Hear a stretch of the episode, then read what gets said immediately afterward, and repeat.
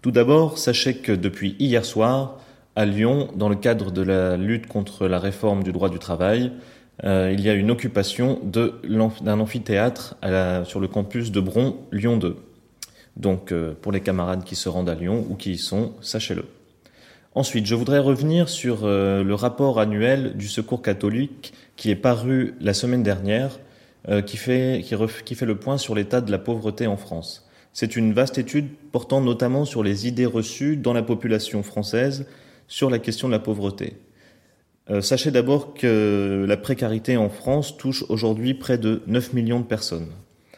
Une des idées reçues de base est que euh, ces pauvres seraient des assistés. Alors, première idée fausse, euh, les minima sociaux ne sont pas plus élevés en France que dans le reste de l'Europe.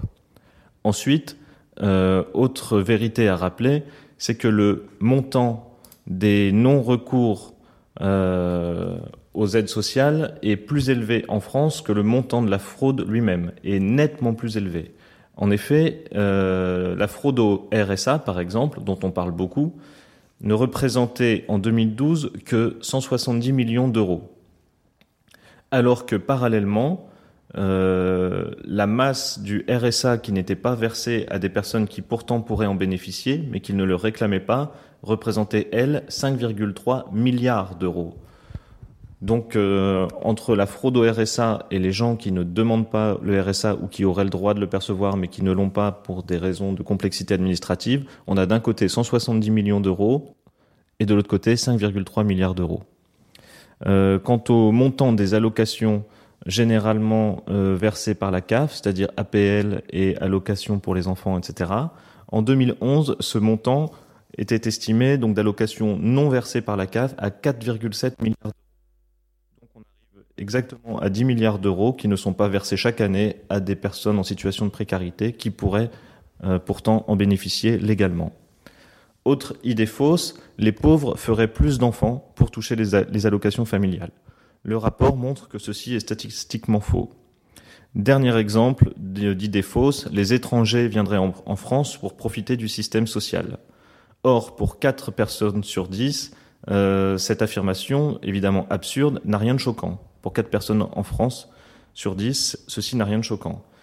Pourtant, le, revenu mensuel médian des ménages étrangers est de 139 euros, 139 euros, ce qui est bien plus faible que celui des ménages français de 930 euros. Cet écart s'explique par deux raisons. D'une part, sans statut légal, les étrangers n'ont qu'un accès restreint aux prestations.